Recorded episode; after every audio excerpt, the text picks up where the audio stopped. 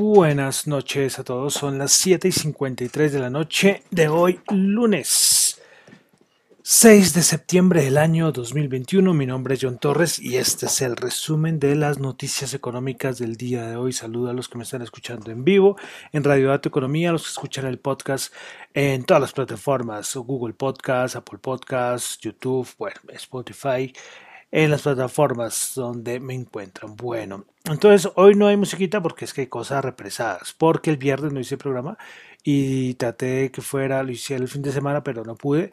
Y bueno, entonces hoy tenemos cositas represadas, entonces vamos a coger lo que ha pasado. Listo, entonces vamos a comenzar septiembre 6. Listo, vamos a comenzar con el dato que tuvimos del PMI de servicios en China, un dato muy importante. Y fue porque el Caixin, el PMI servicios de Caixin, terminó en 46,7 cuando se esperaba 52. Es decir, otro dato macro malo que tuvimos en China.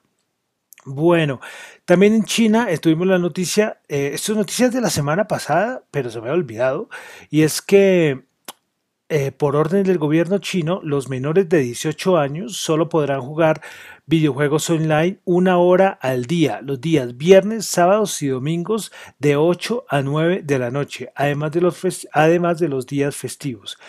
Pues el gobierno chino tomó esta decisión para restringir, eh, o sea, tomó esta decisión de restringir a que los menores de 18 años jueguen menos porque ellos quieren que se disminuya la afición eh, por por los, por los videojuegos que tienen los niños. Y el presidente de China, eh, eh, Xi Jinping, dice que que los niños o que los menores de 18 años se dediquen a jugar muchos videojuegos de manera online es peligroso para la economía del país. Esa noticia me había olvidado pasarle y claro, esto afectó en su momento en bolsa a todas las empresas relacionadas con el sector de la tecnología. Una noticia, una medida, pues bueno, muy de China. Bueno, seguimos con cositas de Asia y es que el primer ministro japonés Suga pues anunció que no va a participar en la carrera para ser el, seguir siendo el, primer ministro en Japón.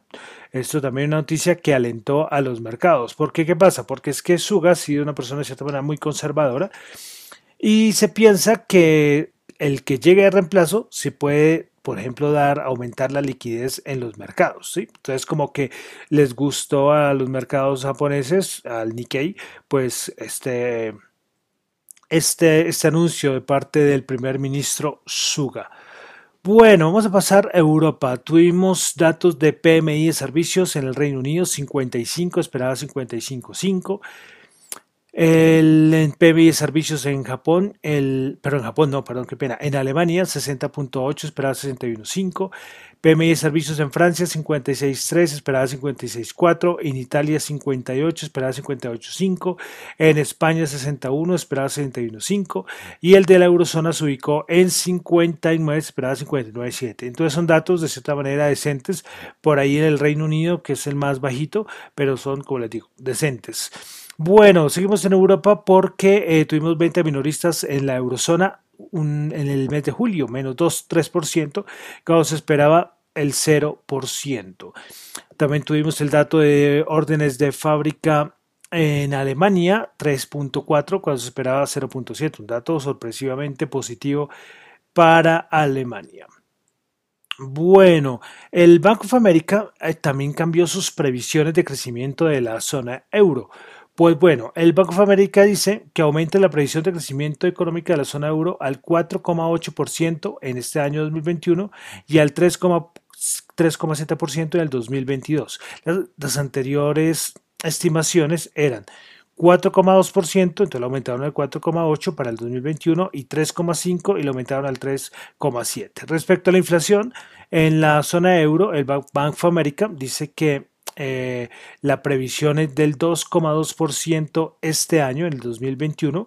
La anterior estimación era del 2%. Para el 2022, 1,7%. Eh, antes era 1,5% y para el 2023, 1,3%. Aumenta desde el 1,2%.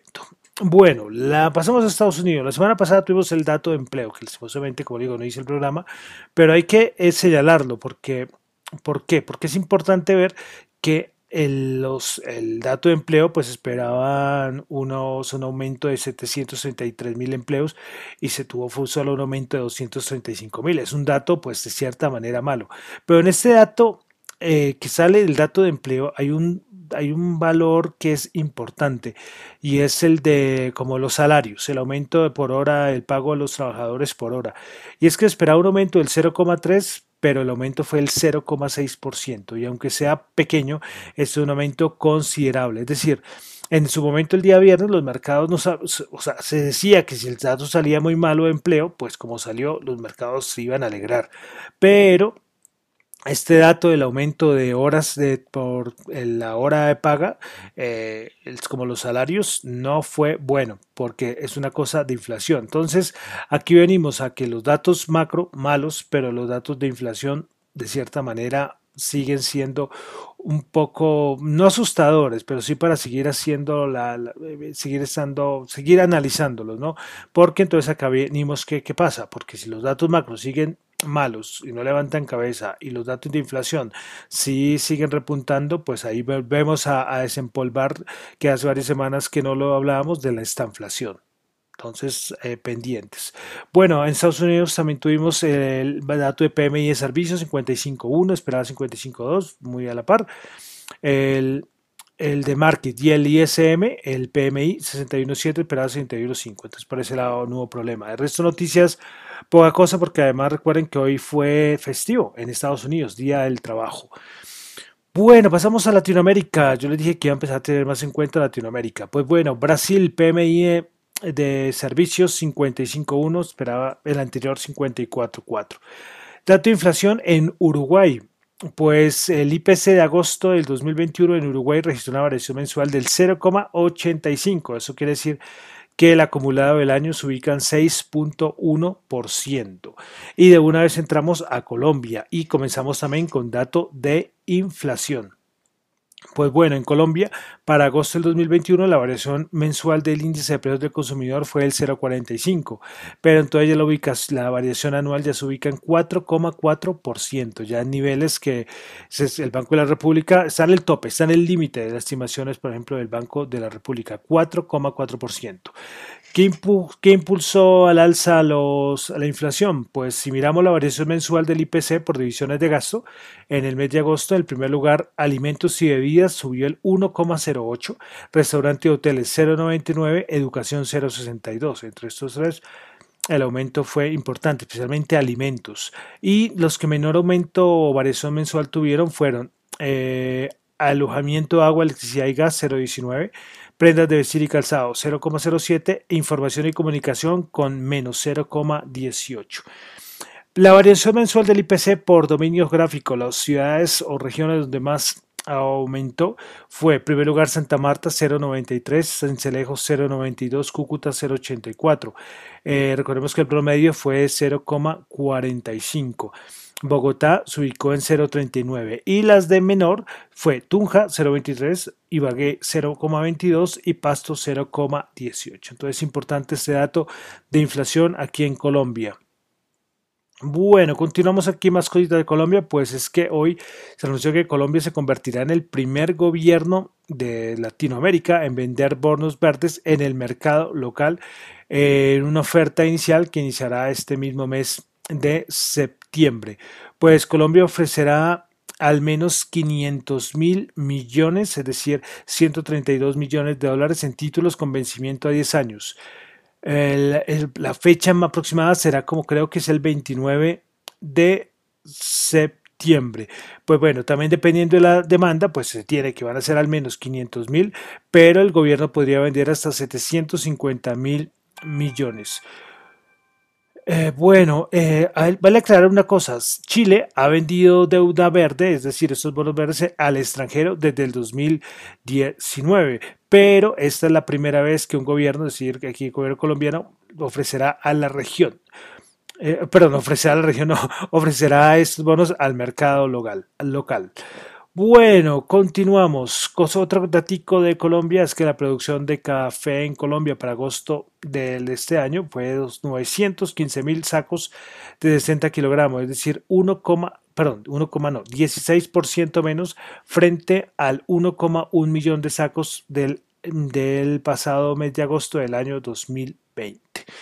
Bueno, entonces vamos a entrar a los mercados, pero ustedes ya saben qué pasa cuando es festivo. Recuerden que hoy estuvo cerrado, eh, decir, no tenemos, hay futuros, operan los futuros, pero no tenemos ni iguales, ni, ni iguales, sino, sino ni Nasdaq, ni, ni Dow Jones, nada.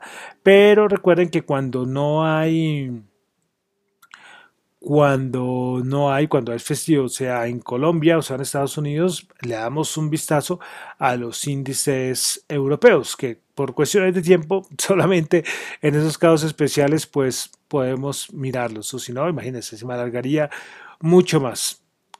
Bueno, entonces vamos a mirar cómo cerraron los índices en Europa. El IBEX 35 de España subió el 0,2%. El DAX alemán subió el 0,9. El DAX alemán antes eran 30 valores y ahora pasaron a ser 40 desde hoy, ya son 40 valores, ya no es el DAX 30, sino el DAX 40. Entonces el DAX alemán subió al 0,9%, el FTC de Londres 0,6%, el CAC francés 0,8% y el Eurostock 50 subió el 1,05%. Vamos ahora a la bolsa de valores de Colombia, el MSCI Colcap bajó 0.00%, se mantuvo en los 1.327. El Colcap, bueno, eh, principales ganadores de la Bolsa de Valores de Colombia, el Cóndor subió el 1,7%, Villas Ordinaria 1,3% y Caracol 0,5%. Avianca bajó el 10,3%, con concreto bajó el 5,8% y Celsia 2%. Lo de Avianca es interesante, ¿no? Ya no sé cuánto ha caído desde la semana pasada, ha caído bastante, con más del 20%, creería yo. Eh, bueno, de Bianca ya se ha hablado mucho.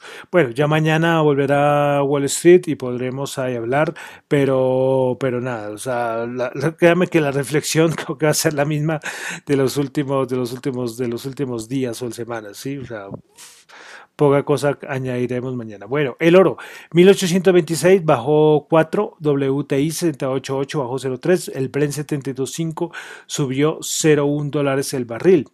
El bueno, el oro 1826 bajó 4, nunca comienzo con el oro. Bitcoin 52.661 subió 869. Vamos a mirar en cuánto está el Bitcoin en este momento. El Bitcoin está en 52.533, es decir, como 100 dolaritos por debajo. Bueno, ¿qué es lo importante a nivel de criptos? Pues bueno, primero eh, Binance, que recuerden que Binance es el exchange más centralizado, más importante del mundo, pues está planificando eh, lanzar una IPO, es decir, una Initial Public Offering, una oferta inicial de acciones para su filial de Estados Unidos. Recuerden que Estados Unidos es diferente, el Binance US es diferente al Binance.com que casi utilizamos en todo el mundo.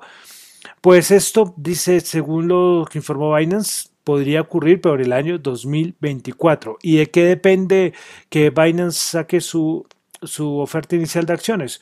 Pues dependerá del crecimiento que tenga Binance en los próximos tres años. Entonces podría ser competencia, por ejemplo, para Coinbase, por ejemplo.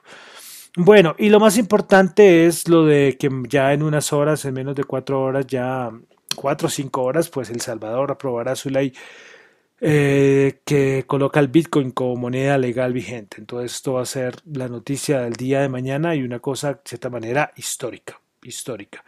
Eh, ya se anunció que El Salvador compró 200 bitcoins eh, porque son los que tienen que empezar a comercializar y pues espera eh, comprar mucho más. Entonces veremos a ver cómo va con el experimento, con esto del bitcoin en El Salvador. Listo, bueno, y para terminar, dólar, tasa repetitiva del mercado 3.790 no cambió porque sabe, recuerden que hoy fue festivo en Estados Unidos, entonces esto no cambió. Listo. Y ya con esto terminamos por el día de hoy el resumen de noticias económicas. Recuerden que lo mío son solamente opiniones personales. Esto no es para nada ninguna recomendación de inversión. Mi nombre es John Torres. Me encuentran en Twitter en la cuenta arroba John Chuy en la cuenta de arroba Dato Economía. Muchas gracias.